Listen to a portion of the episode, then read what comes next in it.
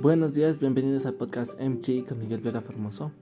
El día de hoy hablaré de algunos temas importantes dentro del campo de la psicología. El primer tema abordaré la locura, que en su definición es la pérdida de la cordura, es decir, estar en un proceso de ensimismado que le impide ver de fuera de sí mismo, negando todo lo que le está pasando en su contexto.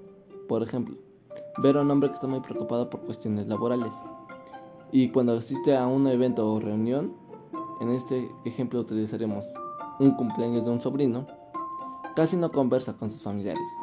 Incluso está muy desatento y no responde las preguntas que se le realizan, ya que se encuentra muy absorto en sus preocupaciones.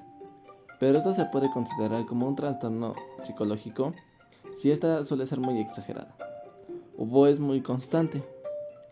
Este tipo de comportamiento se puede dar en personas con autismo. Para poder entender un poco más la locura, debemos de recordar que al estar loco es la presencia de la psicopatología que carece de una percepción realista de la vida, entendiendo las emociones intensas e irracionales, debido a que habrá un desequilibrio en los actos y pensamientos. De acuerdo con las maneras creadas como el IE10 u 11, que tiene el psicoanálisis por sus siglas IPA, y la psiquiatría, además del APA con el DMS. La versión de la locura puede variar dependiendo del contexto, como es el incesto, la violencia, la sexualidad, la libertad, el género, la familia, la pareja, entre otros.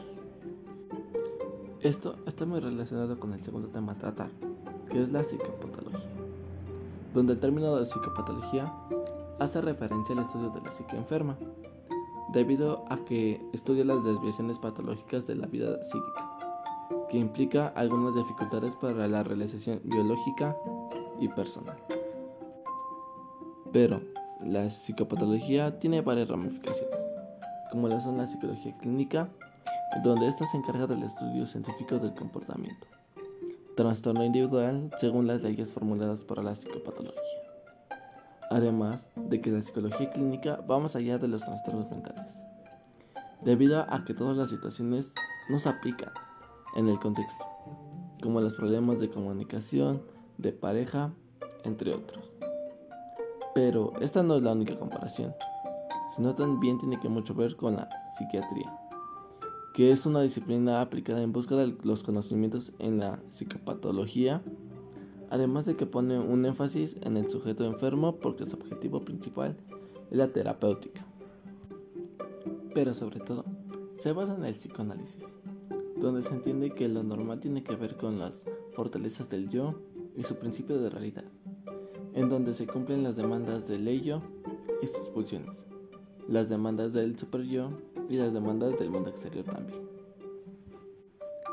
Pero cuando esta es anormal, la estructura yoica es endeble y se desarrollan las creaciones de los síntomas, como las neurosis, es decir, el ello contra el yo, la psicosis del yo contra el medio exterior, la perversión del yo contra el objeto de placer y se generan los mecanismos de defensa,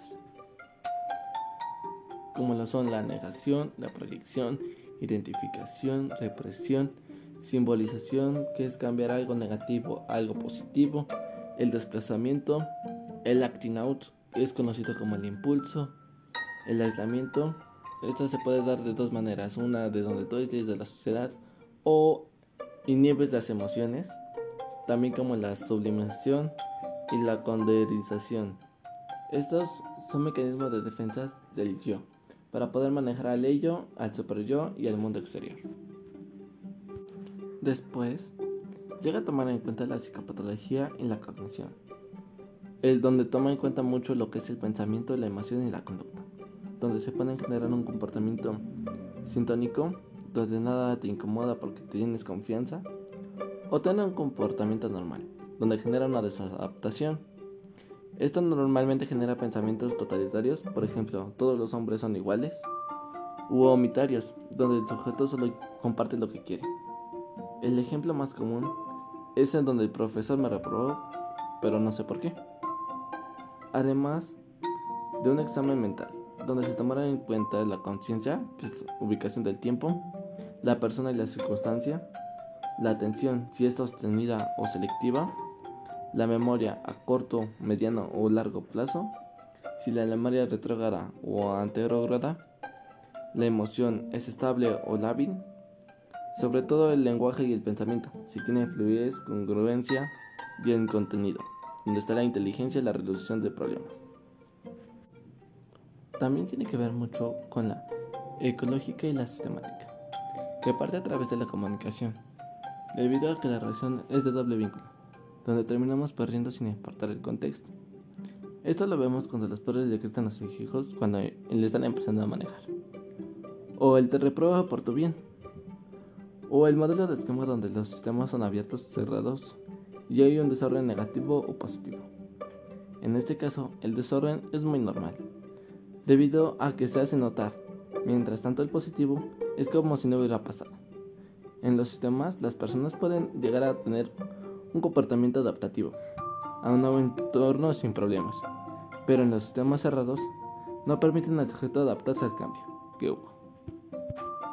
Mi último tema tiene que ver mucho con la historia debido a que es la dramatización de una situación, pero esto tiene que ver mucho con el contexto, debido a que tienes que exagerar cuando no esté pasando un accidente, porque esto tiene problemas disociativos, que son los trastornos que se suponen una desconexión con los pensamientos, con los recuerdos, entornos e incluso identidades.